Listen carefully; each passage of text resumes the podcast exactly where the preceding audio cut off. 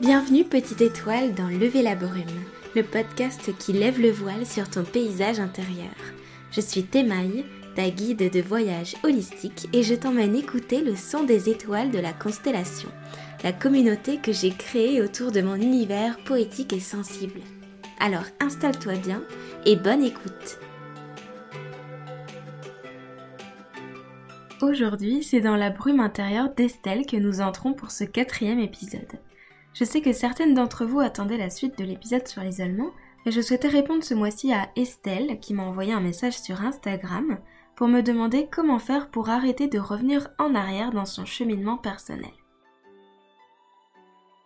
Estelle pense être enfin sortie d'un tunnel quand soudain elle se retrouve à nouveau dans l'obscurité de celui-ci.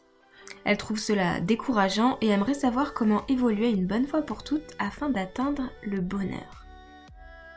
Je vais donc te parler dans cet épisode, petite étoile, de l'importance d'accepter l'impermanence du bonheur à travers la tolérance de soi et la différence entre sentiment et émotion. L'importance d'accepter l'impermanence du bonheur. La première chose à faire, petite étoile, est de comprendre et d'accepter que tout a une fin. Ton bonheur a une fin. Il n'existe pas de constance dans la vie, car la constance est immobilité. Et l'immobilité, c'est la mort, si je résume de manière hyper symbolique les choses. Autrement dit, c'est ta condition même d'être vivant qui t'empêche de stagner. Tu évolues vers des vallées tranquilles ou des montagnes aux roches acérées, mais tu continues toujours d'évoluer, car sans mouvement, la vie n'existe pas. Une évolution est ce qu'elle est, une fluctuation. Si tu souhaites qu'elle stagne, alors ton souhait n'est pas celui d'une évolution, mais celui d'un repos, d'une veille, d'une immobilité. Il n'y a aucun mal à vouloir se reposer dans le calme d'une vallée ou sur le pic d'une montagne, Estelle, mais si tu souhaites progresser dans ton évolution, il faut que tu acceptes le voyage et toute l'impermanence qu'il entraîne. Dans cet épisode, je vais clarifier trois notions pour t'aider à accepter l'impermanence du bonheur. La tolérance de soi, le sentiment et l'émotion. La tolérance de soi. La tolérance, c'est comme un muscle. Ça se travaille. Je le sais parce que c'est un muscle que j'apprends moi-même à travailler depuis quelques années. Apprendre à être tolérante, c'est faire le choix du pardon et du respect c'est-à-dire le choix des émotions de l'amour et de la confiance. Faire preuve de tolérance, c'est faire preuve de compassion. C'est être en mesure de se mettre à la place de l'autre pour le comprendre et choisir ou non de respecter sa manière de naviguer ses flots intérieurs. Être tolérante, petite étoile, c'est utiliser ton intelligence émotionnelle pour bâtir un monde selon tes valeurs, en agrémentant celle des autres lorsqu'elle te semble juste. Lorsque tu prends le temps de connaître les flots intérieurs d'une personne, tu en viens à te demander quelle émotion la traverse? Cette émotion la préoccupe-t-elle? Comment mon comportement influe-t-il sur son émotion? Faire preuve de compassion n'est pas se rendre responsable de la situation, chaque étoile est responsable de ses flots intérieurs, mais de voir au-delà de tes propres flots, de ton propre territoire, pour savoir comment évoluer en harmonie avec l'océan tout entier. Seulement voilà, comment évoluer en harmonie avec soi-même? Comment développer la tolérance de soi On pourrait croire que c'est facile puisque comme je te le disais, la tolérance consiste à bâtir un monde avec tes valeurs intégrées à celles des autres pour former un ensemble qui te semble juste. Comme tes valeurs sont au centre de l'équation, sur le papier, ça devrait être facile. Et pourtant, c'est un peu la partie du muscle la plus difficile à travailler. Le nerf de la guerre en quelque sorte. Parce que si toi-même ne corresponds pas à ces valeurs, alors rien ne te semble juste et cohérent. Tu as sans doute tendance, comme beaucoup d'étoiles et comme moi-même, encore aujourd'hui, à être deux fois plus dur avec toi-même. Et si tu essayais pour changer d'être deux fois plus tolérante avec toi-même Le petit exercice que je te propose Estelle, c'est en quelque sorte de te dédoubler, juste pour quelques instants, afin de te considérer comme une autre personne et faire preuve de compassion. Imaginons que tu sois à nouveau dans un moment désagréable où tu as l'impression de revenir en arrière. Ferme les yeux et imagine que tu te dédoubles et qu'une statue jumelle se détache de toi-même. Observe-la comme si c'était une autre. Pose-lui des questions comme si tu cherchais à connaître ses flots intérieurs. Demande-lui par exemple quelle émotion la traverse, si elle est agréable ou désagréable, ce qui a provoqué cette émotion, que faire pour l'aider à aller mieux, et tout plein d'autres questions qui te viennent à l'esprit. Que ressens-tu en écoutant cette statue jumelle? Qu'as-tu envie de lui dire? Comment peux-tu la rassurer ou l'encourager? Fais de toi-même une amie grâce à ce petit exercice de visualisation en étant à l'écoute de cette statue jumelle, de cet autre toi. Le sentiment et l'émotion. J'avais envie d'aborder ces deux notions dans cet épisode car elles s'emmêlent l'une dans l'autre et compliquent la compréhension de ce que l'on entend par bonheur.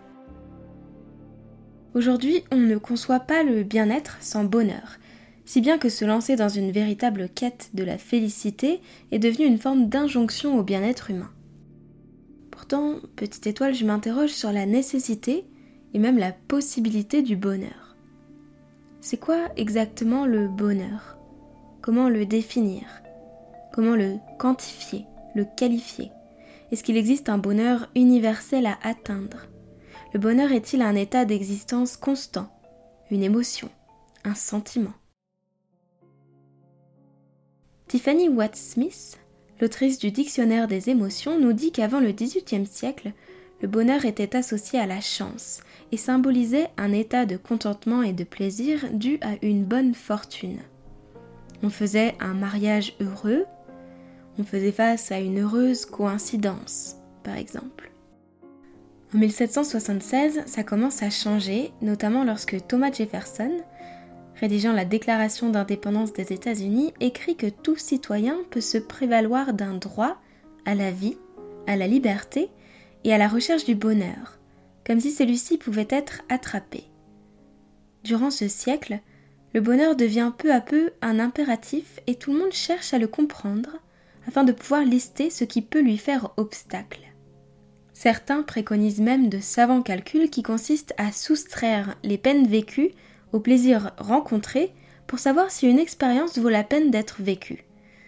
C'est le calcul félicifique de Jérémy Bentham inventé en 1789.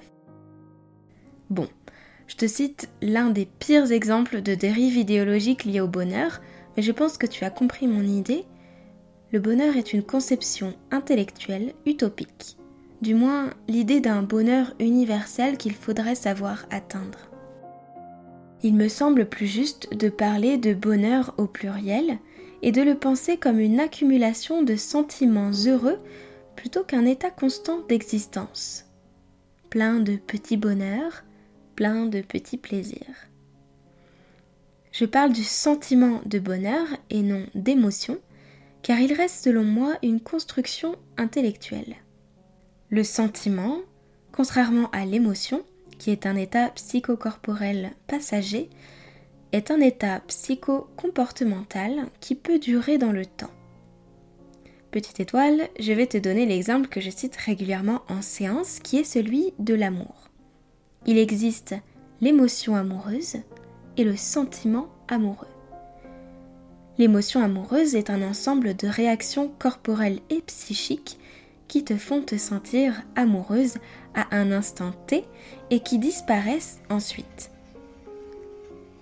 Les petits papillons dans l'estomac, les frissons sur la peau, les pensées agréables qui s'entrechoquent. Tout cela fait partie de ton émotion d'amour. En revanche, le sentiment amoureux est un état intellectuel composé de pensées, de croyances et de comportements qui se situent au-delà du spectre émotionnel. C'est ce qui te permet d'affirmer que tu aimes une personne, bien que tu ne ressentes pas présentement d'émotion amoureuse, qui est, je le rappelle, un état passager. Si je résume très grossièrement, le sentiment est en quelque sorte intemporel, puisqu'il appartient à l'intellect, et l'émotion est temporelle, puisqu'elle appartient au corps. As-tu compris la différence entre sentiment et émotion, petite étoile? L'émotion d'épanouissement est un mélange des émotions de joie et de surprise qui semble correspondre à la condition du bonheur. Comme je te le disais plus tôt, il me semble important de considérer qu'il existe des bonheurs pluriels, mais à titre d'exemple, je te parle de l'émotion qui se rapproche le plus du bonheur tel qu'on l'entend aujourd'hui, c'est-à-dire une sérénité mêlée à une forme d'émerveillement. L'émotion d'épanouissement répond à deux fonctions. S'étendre au-delà de soi et regarder ce qui est là devant soi. C'est un peu comme rencontrer à l'extérieur ce qui existe à l'intérieur. C'est une question de résonance. C'est pour cela qu'aujourd'hui on entend beaucoup parler de se sentir aligné. C'est simplement la conception intellectuelle, le sentiment lié à l'émotion d'épanouissement. Mais comme toutes les émotions, l'épanouissement est passager. C'est un état impermanent qui te permet de percevoir un ensemble de réactions psychiques et corporelles agréables. Aucune émotion n'est faite pour durer en toi, même les plus agréables telles que l'émotion d'épanouissement. Et donc chercher à la rendre permanente est vain. Imagine essayer de retenir une baleine hors de l'eau. Tu risques de la blesser et d'engloutir ton navire. Eh bien, vouloir rendre constante une émotion agréable, c'est un peu la même chose. À vouloir ressentir l'épanouissement ou le bonheur chaque jour, tu risques de ne plus reconnaître cette émotion, c'est-à-dire la blesser, et de nier toute autre expérience émotionnelle, c'est-à-dire noyer ton navire. Chère Estelle, en guise de petit exercice, je te propose de lister tes petits bonheurs quotidiens, puis de leur associer une émotion. En faisant cela, tu acceptes doucement l'idée que chaque bonheur a son temps d'existence et qu'il est voué à disparaître pour laisser place à un autre ou à une autre forme d'expérience. Ainsi, la prochaine fois que tu auras l'impression de revenir en arrière, tu pourras penser à l'accumulation de tous les petits bonheurs que tu as vécus entre ces deux moments désagréables. C'est une manière de voir le verre à moitié plein plutôt que de le voir à moitié vide. Pour connaître tes émotions et apprendre à les identifier, tu peux rejoindre la constellation, le petit espace cocon que j'ai créé pour toi sur Patreon. Tu trouveras le lien dans la description de l'épisode si cela t'intéresse. Je t'y enseigne notamment la fleur des émotions, une méthode ludique et pédagogique pour comprendre tes émotions. Comment sortir de la brume? Je t'ai cité plutôt deux manières pour t'aider à t'extraire de ta brume, devenir tolérante envers toi-même et comprendre la différence entre sentiment et émotion. Pour aller plus loin, tu peux incarner une posture de référence pour ta psyché qui peut t'inspirer. La posture mercurienne de la psyché, s'aliéner pour s'aimer. Mercure, c'est le roi des méninges. Il s'occupe de la sphère intellectuelle et t'aide à cogiter, à créer du mouvement dans ton esprit. Il aime rendre les choses légères et pourtant c'est le premier à te donner du grain à moudre lorsque quelque chose ne va pas. Et si, en embrassant la dualité du signe des Gémeaux dont Mercure est le maître, tu séparais la légèreté d'esprit et le moulin à penser et si, comme je te le proposais dans l'exercice plus tôt, tu apprenais à te défaire de ton intolérance pour toi-même en devenant une simple observatrice, attachée aux plus infimes détails comme la Vierge, elle aussi gouvernée par Mercure. Imagine-toi dédoublée en deux statues, l'une légère et observatrice, l'autre richement décorée de ton histoire, mais pesante. Parfois, se dissocier de sa souffrance peut aider à la traverser. Mais n'oublie pas qu'il est primordial de réintégrer ces parts en toi une fois l'exercice passé. Sans l'une ou l'autre, l'expérience de la vie est incomplète. Sans la richesse de tes émotions, de tes pensées, aussi obscures soient-elles, de tes joies et de tes peines, ton existence peut sembler fade et vaine. Sans la douceur, la tolérance et l'objectivité, ton existence peut sembler nébuleuse ou surchargée. Cette fois-ci, ce n'est pas un exercice que je te propose, Estelle, mais plutôt un défi à relever.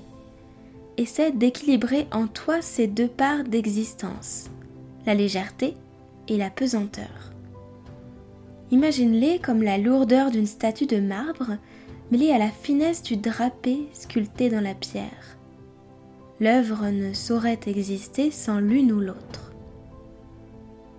En adoptant la posture mercurienne de la psyché, tu apprends à devenir et à être l'artiste qui prête son art, mais aussi la pierre qui prête sa matière pour devenir ta propre œuvre. En faisant ça, tu adoptes également la posture vénusienne de ta psyché, puisque tu apprends à aimer ce que tu es. Deux postures pour le prix d'une. Franchement, c'est un défi qui en vaut le coup. Voilà Estelle. J'espère que ces pistes de réflexion poétique t'ont plu. N'hésite pas à venir m'en parler en message privé ou sur le Discord de la constellation si cela a débloqué des choses en toi. Petite étoile qui a écouté cet épisode, je te remercie de ton empathie à l'égard d'Estelle qui a exposé l'un de ses problèmes et j'espère que cela peut t'aider également si tu te trouves dans une brume similaire. Merci d'avoir écouté cet épisode de Lever la brume. Si tu as apprécié ce contenu, je te serais très reconnaissante de le partager autour de toi pour le faire connaître. Si tu as envie de réagir, je serai heureuse d'accueillir ton ressenti en commentaire ou par message privé. Et enfin, si mon univers te plaît, tu peux également initier ton voyage thérapeutique à mes côtés en te rendant sur mon site internet temai, e constellation.com.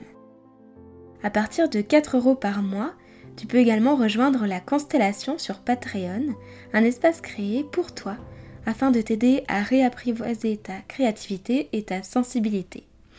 Sur ce petite étoile, je te dis à très vite, avec douceur et poésie, t'émaille.